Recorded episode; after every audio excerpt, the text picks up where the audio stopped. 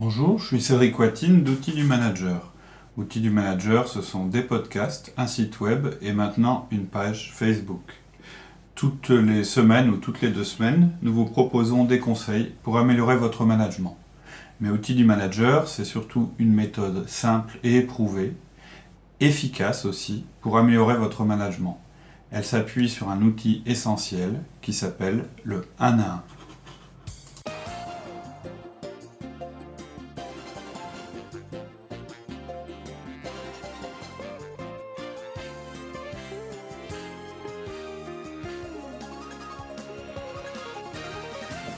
Bonjour Laurie. Bonjour Cédric. Alors, on va faire un. Aujourd'hui, on va démarrer une série de podcasts. Ça fait longtemps qu'on se dit que ce serait bien de le faire. En fait, on va refaire un de nos tout premiers podcasts, euh, celui sur le 1 à 1. Euh, alors pourquoi ça fait longtemps qu'on a envie de faire ça? Bah, C'est parce qu'on confirme, après euh, plusieurs années de pratique et d'expérience, que c'est le meilleur outil de management qu'on puisse utiliser. Donc on va vous expliquer pourquoi et aussi on va vous décrire l'outil. Ça va être l'objet des podcasts qui vont suivre. Il euh, faut aussi savoir que c'est un de nos quatre outils fondamentaux. Donc nos quatre outils fondamentaux, c'est le 1 à 1, la délégation, le feedback et le coaching. Mais s'il n'y en a qu'un seul à, utiliser, c'est le 1 à 1. Et de toute façon, si vous ne mettez pas en place le 1 à 1, le reste des outils va être beaucoup plus compliqué à utiliser. Ça ne va pas fonctionner. Donc voilà, c'est un podcast très important qui, qui est à la base vraiment de notre méthode. Euh, alors le, le, le but c'est pas de dire qu'on est irréprochable aujourd'hui dans la pratique de cet outil, puisque on ne l'est pas. Euh, en revanche, euh, ça va aussi être l'occasion pour nous, à travers notre expérience, de vous montrer bah, justement qu'à chaque fois qu'on s'est éloigné de cet outil ou qu'on l'a pas qu'on l'a pas mis en place ou qu'on l'a bien, bien appliqué, ça nous a coûté très cher. Alors peut-être un petit rappel sur la responsabilité du manager. Oui. C'est quoi, alors, le, rôle d'un manager Alors c'est quoi le rôle d'un manager vis-à-vis de l'entreprise? Si on résume, c'est euh, sa responsabilité, c'est d'obtenir des résultats et euh, la rétention des effectifs. Alors la rétention des effectifs, c'est pas, pas, un très beau mot, mais ça veut dire euh, beaucoup de choses. Ça veut dire l'ambiance dans l'entreprise, ça veut dire la fidélisation, donner des perspectives aux gens et surtout une relation forte. En fait, la rétention, euh, ça veut dire bah, garder les gens dans l'entreprise et, et puis leur faire obtenir des résultats. En gros, c'est ça le rôle du manager, si on le résume à sa plus simple expression. Il a aussi un rôle important euh, de valeur ajoutée euh, dans le message qui est transmis par le management, par son propre management à lui. Et ensuite, tout le reste, ce sont des moyens qu'on vous donne pour obtenir ces résultats. Ok. Alors, on reprend sur le 1 1, on avait dit le 1 1 c'est notre meilleur outil. Ouais, c'est le meilleur outil pour être un bon manager. Euh, c'est donc le meilleur outil qu'on peut vous présenter. Donc je disais qu'on l'avait expérimenté, on l'avait amélioré au fur et à mesure de, notre pratique. C'est pas forcément des choses naturelles qu'on va vous demander de faire ou des choses auxquelles vous avez déjà été confronté ou qu'on vous a demandé de faire, mais c'est ce qui marche le mieux. Alors pour vous expliquer ce que c'est en résumé, puis après on rentrera dans le détail, le principe c'est simplement de rencontrer chacun de vos collaborateurs une demi-heure chaque semaine en tête à tête. Et donc l'objectif en fait du 1 à 1, ça va être de réduire l'écart entre ce qu'ils sont aujourd'hui et ce qu'ils doivent être ou ce qu'ils doivent faire. C'est-à-dire que votre rôle de manager, c'est de faire évoluer les gens, de les faire changer et de leur faire obtenir des résultats. Alors ça paraît je sais que c'est un peu bizarre quand on le présente comme ça, ça ressemble à de la manipulation euh, euh, ou à des moyens, euh, je dirais, détournés de faire les choses, mais c'est réellement ce qu'on demande de vous. Ça, il ne faut pas vous faire d'illusions. L'objectif d'un manager, bah, c'est d'obtenir des résultats pour l'entreprise. Pas au détriment des gens, avec les gens. Il faut surtout le voir comme un, on consacre un moment privilégié à la personne. Tout à fait. C'est l'entretien du collaborateur. Alors pourquoi vous faites ça? C'est pas, je répète, hein, c'est pas par par euh, philanthropie, c'est simplement parce que c'est un bon outil pour que ça fonctionne. Et il faut que ce soit un bon outil qui soit à la fois bon pour vous, pour l'entreprise et pour le collaborateur. Alors, souvent, ce qu'on nous dit, c'est que, bah non, moi, euh, je, mes collaborateurs, je les manage de manière identique. On parle beaucoup de ça, euh, on parle même de justice, d'équilibre, et on croit que ça, ça veut dire de traiter tout le monde de la même manière. Mais ça, je pense que c'est vraiment une grave erreur.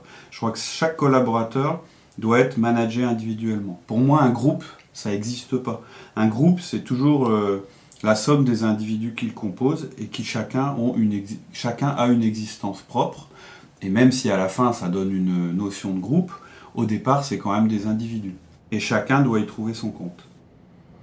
Donc, quand j'en. Alors, un truc qui est, assez intéressant, moi, euh, j'entends parler des collages. J'aime bien faire parler les, les, managers de leurs collaborateurs. Et souvent, quand j'entends un manager parler, je peux vous dire assez rapidement si c'est quelqu'un qui est bon ou, pas bon, euh, ou moyen hein, simplement. En fait, s'il est moyen, je vais plutôt entendre quelqu'un qui va nous dire euh, Ouais, on fait du super boulot, bon, c'est dur quelquefois, mais on tient les délais, bon, mes gars, c'est des bons, et puis on est dans les résultats.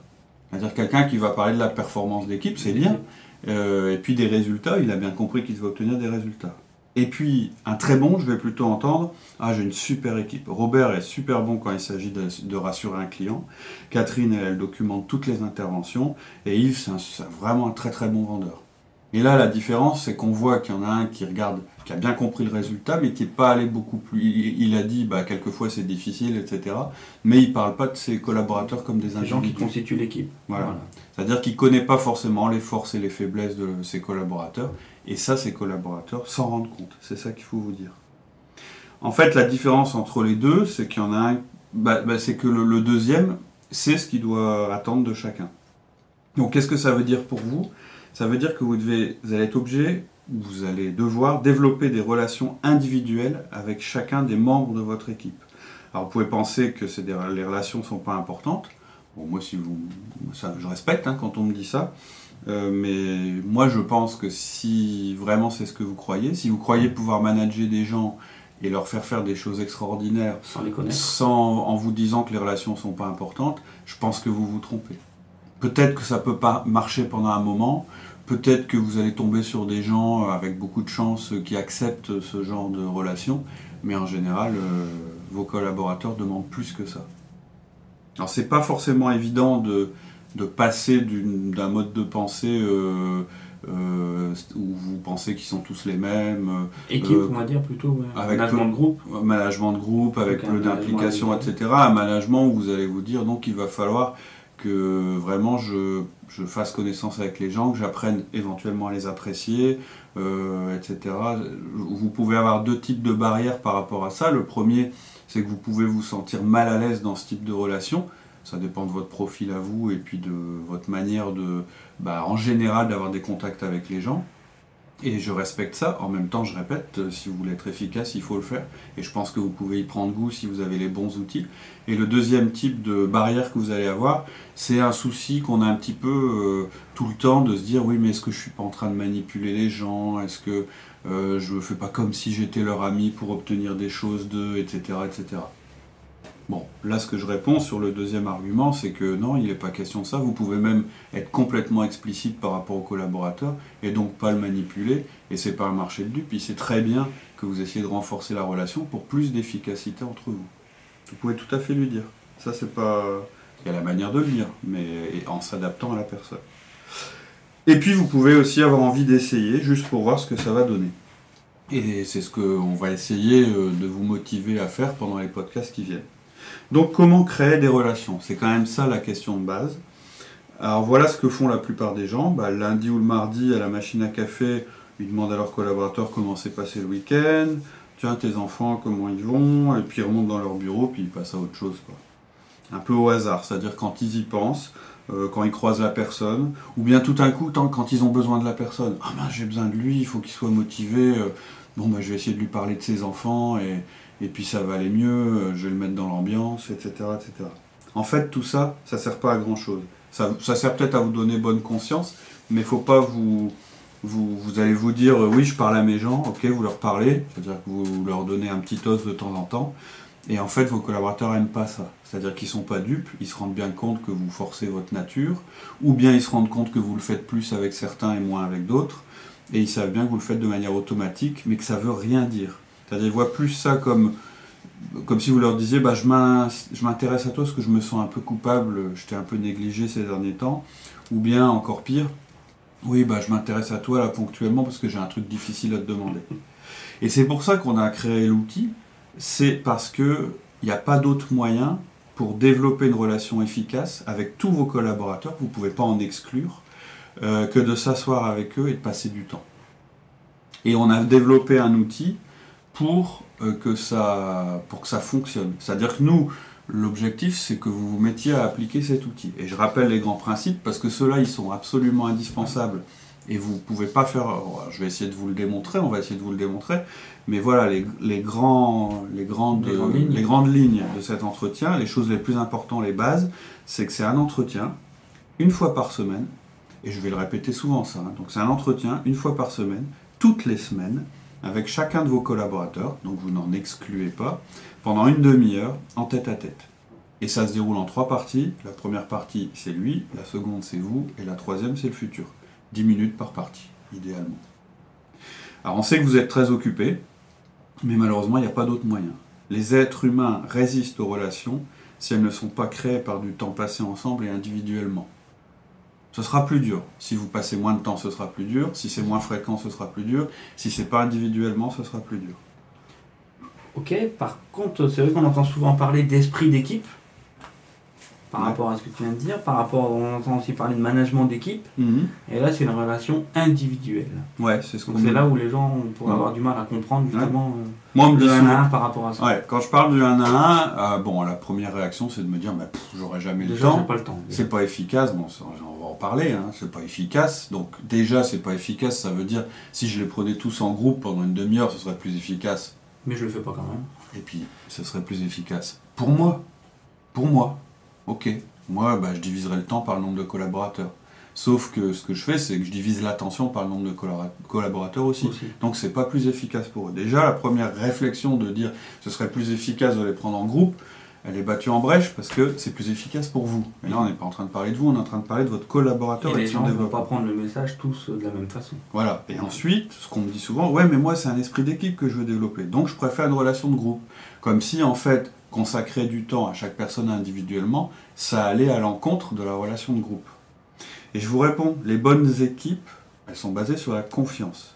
Si vous voulez faire quelque chose d'efficace, les gens doivent vous faire confiance. Vous devez leur faire confiance et ils doivent se faire confiance entre eux. Les bonnes équipes, elles se font confiance. Quand il n'y a pas la confiance entre les membres d'une équipe, entre le patron et chaque personne, ou, entre cha- ou chaque personne entre elles, Entre elles. ça marche pas. Si vous voulez construire un esprit d'équipe dont vous avez besoin, vous avez seulement deux possibilités. Créer cette confiance en communiquant de manière adéquate, ou vous séparer des éléments qui ne font pas confiance ou n'inspirent pas de confiance. C'est les deux possibilités. Et de toute façon, c'est ça que vous allez faire. Si vous voulez créer une bonne équipe, soit vous allez réussir à faire rentrer les gens dans l'équipe et puis à créer cet esprit d'équipe, et ça, ça demande du temps et de l'énergie, et ça se passe de manière individuelle, avant, ou bien vous allez devoir enlever les éléments qui qui sont pas bons pour l'équipe. Nous, on préfère le premier moyen, même si on sait que c'est pas toujours possible. C'est-à-dire, euh, il y a des gens pour essayer tant que vous voulez, faire des 1 à 1, faire l'effort nécessaire, bah ça marchera jamais. Et donc cela, faut prendre une décision euh, difficile. Voilà. Mais en re- revenons au sujet. Comment créer cette confiance au sein du groupe Par une communication de qualité? Et donc une communication de qualité, ça va se définir par deux paramètres, la quantité et la qualité. La quantité, c'est combien de fois on se parle, par n'importe quel moyen, hein. ça peut être parler, se voir, le téléphone, les mails, les chats, tout ce qui existe et ce qui est à notre disposition, ça c'est la quantité. C'est-à-dire qu'il va falloir que vous ayez une communication permanente, répétée. La deuxième chose qui est importante, c'est la qualité. Et eux, comment ils vont mesurer la qualité de la communication? Bah, Par la valeur que cette communication a pour eux. C'est ce que je disais tout à l'heure quand je parlais du groupe.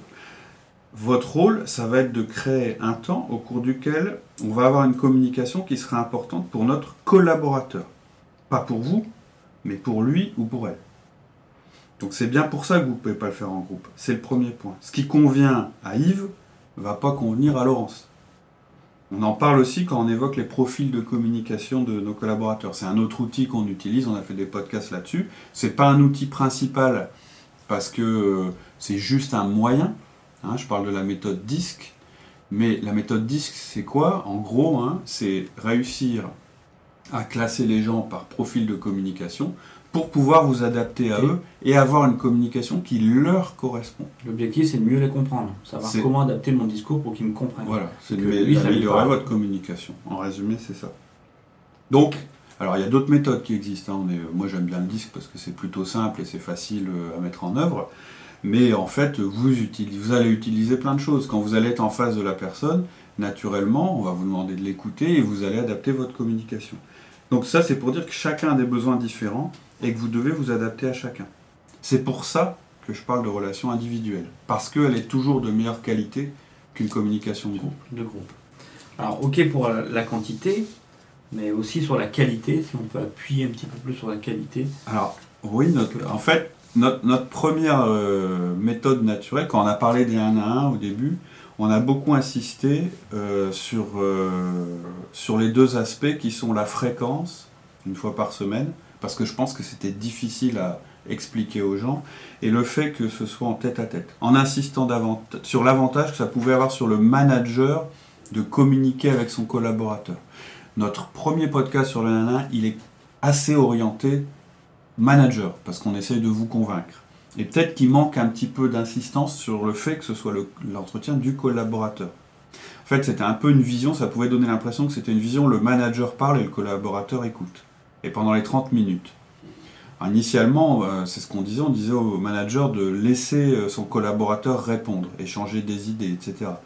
Et le problème, c'est que quand on fait ça, bah, le manager, le risque, surtout s'il a un profil euh, D dominant ou I influent, euh, bah, c'est de parler 25 minutes euh, non-stop et que le collaborateur il lui reste Pas 5 besoin. minutes pour parler. C'était le rendez-vous du manager et ça ne marchait pas. Ouais, en plus, euh, même quand on pratique depuis longtemps, on a tendance à trop parler. Ouais, exact. En fait, comme c'est un rendez-vous important, on... alors il y a- il y, a deux choses qui nous font trop parler. La première, c'est au début parce que on est un peu impressionné, on a peur qu'il y ait des vides, euh, puis on est enthou- ou bien on est enthousiaste, donc on veut pousser euh, le collaborateur à l'être aussi. Du coup, on parle trop. Et puis euh, il y a un autre aspect un peu plus tard, c'est que bah, on se dit j'ai une demi-heure, faut que je passe mon message. Et du coup, bah, on loupe complètement l'exercice. Le 1 à 1, c'est le rendez-vous du, Du collaborateur. collaborateur. C'est la première chose importante à comprendre. La qualité de la communication, c'est comme ça qu'elle va passer. Donc je répète, c'est une demi-heure, une fois par semaine, chaque collaborateur, 10 minutes pour lui, donc c'est lui qui va parler en premier, 10 minutes pour vous, 10 minutes pour l'avenir. C'est un entretien qui est programmé, jamais annulé, parfois décalé. Donc le focus, il est, c'est-à-dire le, le- la concentration est sur le collaborateur, pas sur, pas- pas sur vous. Si vous commencez en disant, bah, bah, avant qu'on commence, tiens, parle-moi du projet X, vous venez de flinguer le 1 1. C'est-à-dire vous venez de lui crier, comme si vous lui hurliez, Eh, je suis le patron, je suis le boss, c'est moi, voilà, moi qui mène l'entretien. En fait, vous venez d'utiliser un des trois pouvoirs de l'entreprise, celui de l'autorité. En fait, il y a trois pouvoirs dans l'entreprise l'autorité, la compétence et l'influence. Et même si l'autorité c'est pas toujours mauvais, c'est le pouvoir qu'on va utiliser, utiliser le moins possible, en dernier recours. C'est un des fondements de notre méthode. Et donc l'utiliser au cours d'un an, là, c'est, ça, ça loupe complètement Ça son objectif. Donc vous allez plutôt vous asseoir, et puis vous allez lui dire, bon alors, c'est quoi les news? Ou bien, bah, comment ça va? Voilà, une petite phrase pour le lancer, si vous voulez, mais après, c'est fini, vous parlez plus. C'est pas une, réunion d'information classique. Vous savez, vous pouvez aussi avoir des entretiens ou des réunions où en fait vous allez donner une info qui va venir du haut et qui est destinée à être transmise dans tous les services. C'est une, un autre- une autre forme de réunion, c'est pas celle-là. Ça prend pas la place des réunions d'équipe et ça prend pas la place des réunions de travail. C'est un 1 à 1, c'est quelque chose de particulier et c'est pour votre collaborateur. Et vous avez cette réunion avec chacun de vos collaborateurs directs et vous en laissez aucun de côté. Est-ce que tu peux redonner la définition du, du mot justement collaborateur? Oui. C'est quoi un collaborateur? Oui, c'est vrai que c'est important parce que je me suis rendu compte que pour nous c'était évident, les gens avec qui on devait avoir des 1 à 1, parce qu'on l'a pratiqué. Et en fait, sur le forum et par mail, j'ai eu pas mal de questions en disant des gens qui arrivent, qui me disaient c'est impossible. J'ai 20 collaborateurs, euh, euh, ça passe pas quoi. Je peux pas faire une demi-heure par semaine avec mes 20 collaborateurs. Et en fait, en général, quand je posais des questions, je me rendais compte qu'ils incluaient dans les 20 collaborateurs à la fois des collaborateurs directs et des collaborateurs de leurs collaborateurs. Donc un collaborateur, ceux dont on parle, ceux avec qui vous devez faire le 1 à 1, ce sont ceux qui dépendent directement de vous. C'est-à-dire c'est les, ce qu'on appelle les N-1, hein, c'est-à-dire les personnes qui sont directement sous votre euh, management, sous votre hiérarchie. Après, eux, ils peuvent avoir des personnes Qu'ils ont aussi, qu'ils une ont équipe. aussi en management, S'ils ont envie, ils feront les 1 à 1. Bon, pour l'instant, on parle, on- euh, c'est pas l'objectif, mais en général, c'est ce qui se passe. hein. Quand vous constatez que l'outil marche bien avec vos propres collaborateurs, vous leur dites, bah tiens, ce serait pas mal que tu le dupliques. Ou eux-mêmes, voyant que l'outil est intéressant, le, le mettent en place. Donc vos collaborateurs, ce sont les collabora- collaborateurs directs, c'est-à-dire uniquement ceux qui sont N-1, uniquement ceux qui dépendent directement de vous. Mais je veux revenir sur l'essentiel du point que je veux souligner. La réunion, c'est pour eux, et vous devez faire très attention à ne pas prendre la direction de la réunion dès le début en posant des questions orientées. hein. C'est ce que j'ai dit euh, quand j'ai quand j'ai expliqué, quand j'ai donné mon exemple. Les dix premières minutes, c'est vraiment eux qui parlent et qui dirigent l'entretien. Lorsque vous parlez, c'est juste pour les relancer ou pour demander des précisions. Et votre tour viendra après, sauf si le collaborateur se met à déborder, parce que son temps au cours de l'entretien est prioritaire sur le vôtre. Donc c'est important à comprendre. Si au bout de 10 minutes il est encore en train de parler, faites pas l'erreur de le couper. Faites pas l'erreur de lui dire bon, top, maintenant c'est mes 10 minutes. Laissez-le, il faut. C'est qu'il a, il a besoin. Il a besoin de s'exprimer. La limite, c'est la demi-heure. Hein, J'expliquerai pourquoi, mais voilà, dépassez pas une demi-heure parce que sinon, vous empiétez souvent sur le temps du collaborateur qui doit le suivre. Et puis, vous lui, vous lui faites perdre du temps. Mais sinon, euh, tant pis. Tant pis si vous n'avez pas le temps de passer votre message, et tant pis si vous n'avez pas le temps de parler du futur. C'est pas très grave, vous pourrez en reparler euh, ou refaire une réunion s'il y avait vraiment un truc important qu'il voilà, fallait dire replanifiez. vous euh, planifiez une réunion derrière, ou bien euh, voilà. Bon alors c'est c'est quelque chose qui est difficile. On est tellement habitué à donner des ordres ou des instructions, ou bien simplement de donner son avis, surtout si je disais vous avez un profil D dominant, et en fait c'est souvent le cas à votre poste. Vous allez probablement avoir une attitude de dominant, même si vous ne l'êtes pas euh, au départ. Et en fait pour mener correctement un à un, être un profil non dominant, c'est-à-dire euh, stable ou consciencieux, ça va être plus facile. Être un D, ça va être un handicap. Et ça va vous poser un problème si vous ne faites pas d'efforts. Donc c'est pas seulement vous, et c'est pas seulement vous qui, risquez de compromettre l'entretien, c'est aussi votre collaborateur. C'est-à-dire il vous voit comme, votre, comme, son chef. Hein, c'est ce que vous êtes, vous êtes son chef. Donc c'est comme si vous avez sur la tête un gyrophare, un panneau ou un clignotant qui disait je suis le patron, c'est moi qui parle, c'est moi qui ai raison. Puis ils sont habitués, c'est comme ça que ça s'est toujours passé. Donc même son attitude à lui risque de vous encourager à prendre la direction du 1 à 1. Et c'est pas bon parce que c'est exactement la barrière qui va vous empêcher d'écouter vraiment et de percevoir ce que vous dit votre collaborateur. Vous, vous ne verrez que ce que vous, vous dites et vous n'allez pas entendre ce que lui pense ou ce qu'il voilà. dit. Le mot important, c'est écouter. Quoi. Voilà. Vraiment, le, le 1 à 1 sert à écouter euh, le collaborateur. Voilà, c'est de en premier lieu. Et, et parce que vous allez penser qu'il vous dit tout, qu'il vous donne des informations sur lui. Et en fait, vous allez vous tromper. Il est poli, il est devant son chef, il est respectueux, il sait ce qu'il faut dire pour vous faire plaisir. Et vous ne pouvez pas lui reprocher parce que vous faites exactement la même chose avec votre propre chef. Quand vous êtes en face de votre chef, vous évitez euh, certains sujets. Euh, D'ailleurs, si vous ne le faites pas, vous devriez peut-être le faire. Mais ce que je veux dire, alors je suis pas en train de dire que le but c'est de faire comme si vous n'étiez pas le, patron. Je veux dire, même en un à un, vous gardez votre position hiérarchique, etc. C'est pas comme deux potes qui discutent entre eux. hein. Ouais, ça, c'est important. Ça fonctionnerait pas de toute façon. Même si vous, vous avez l'impression d'être pote avec vos collaborateurs, vous l'êtes pas. Eux, ils vous voient pas comme ça. Ils vous voient pas comme, Comme ça. un responsable. Ils vous voient comme un responsable. Donc vous êtes le chef, vous le resterez, et c'est très bien comme ça. Mais ce que je veux dire, c'est deux choses. Première chose, c'est que le fait que vous soyez le patron vous empêche et empêche votre collaborateur de construire cette relation. Donc vous allez devoir y passer du temps et régulièrement. Plus vous allez le faire, mieux ça va se passer. Moins vous serez régulier, moins bien ce sera. La deuxième chose, c'est que le fait que vous soyez son patron vous a habitué tous les deux à ce que vous parliez en premier et à ce qu'il vous écoute. Donc vous allez devoir faire un effort d'écoute particulier pour apprendre à mieux le connaître. Et je précise, parce que peut-être que c'est ça qui vous gêne, écouter quelqu'un, ça ne veut pas dire adhérer à ce qu'il dit. hein. Ça ne veut pas dire que vous êtes d'accord, ça ne veut pas dire que vous entérinez tout ce qu'il dit. Parce que quelquefois, il y a des choses qui vont sortir, vous allez avoir envie de sauter dessus, de Tout de suite, euh, n'importe quoi. Non, tu peux pas dire ça. hein. Non, vous êtes là pour écouter.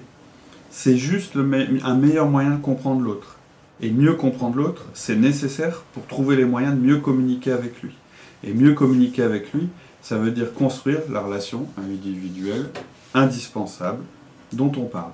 Donc, première chose importante, le but du 1 à 1, c'est de créer un espace pour votre collaborateur pour qu'il puisse aborder les sujets qui sont importants pour lui. Donc la première chose qui se passe quand vous commencez à faire ces entretiens, toutes les semaines, pendant une demi-heure, programmés pour toute l'année, la première chose qui se passe, c'est que vous commencez à avoir moins de questions de leur part pendant la semaine. En fait, les choses vont devenir plus calmes, plus fluides, ils vont attendre, ils savent qu'ils vont avoir du temps avec vous dans quelques jours. Et en fait, vous allez être moins interrompu pendant la semaine. Vous sentez que vous vous comprenez mieux. Vous avez moins de choses à vous dire pendant la semaine parce que vous en dites plus pendant les 1 à 1. Pendant l'année. Et même pendant les réunions d'équipe, vous allez tout de suite sentir que vous êtes sur la même longueur d'onde. Et on a un outil qui s'appelle euh, les connectiques, hein, qui est bah, de préparer à travers les 1 à 1 les réunions d'équipe pour qu'elles soient plus efficaces, qu'elles fonctionnent mieux. Elles durent moins longtemps. C'est juste être sur la même longueur d'onde, c'est juste être en phase. Alors je sais que tout le monde a un peu de doute sur le sujet au départ, et puis après on a plein de témoignages. hein.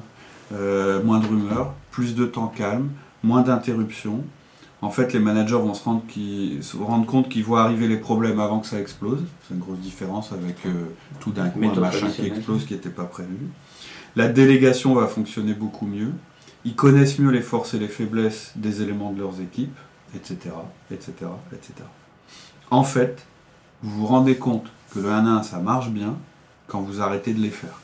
Tout d'un coup, vous réalisez Ah oui, mais c'était comme ça avant les 1 à 1. On sent dès qu'on arrête les 1 à 1, on Bah, c'est là qu'on voit que c'était un outil que- euh, hyper, euh, hyper, hyper, hyper est efficace. On s'aperçoit que les rumeurs reviennent, la mauvaise ambiance revient, Ah, euh, c'est terrible. les gens comprennent plus. Les et- catastrophes commencent.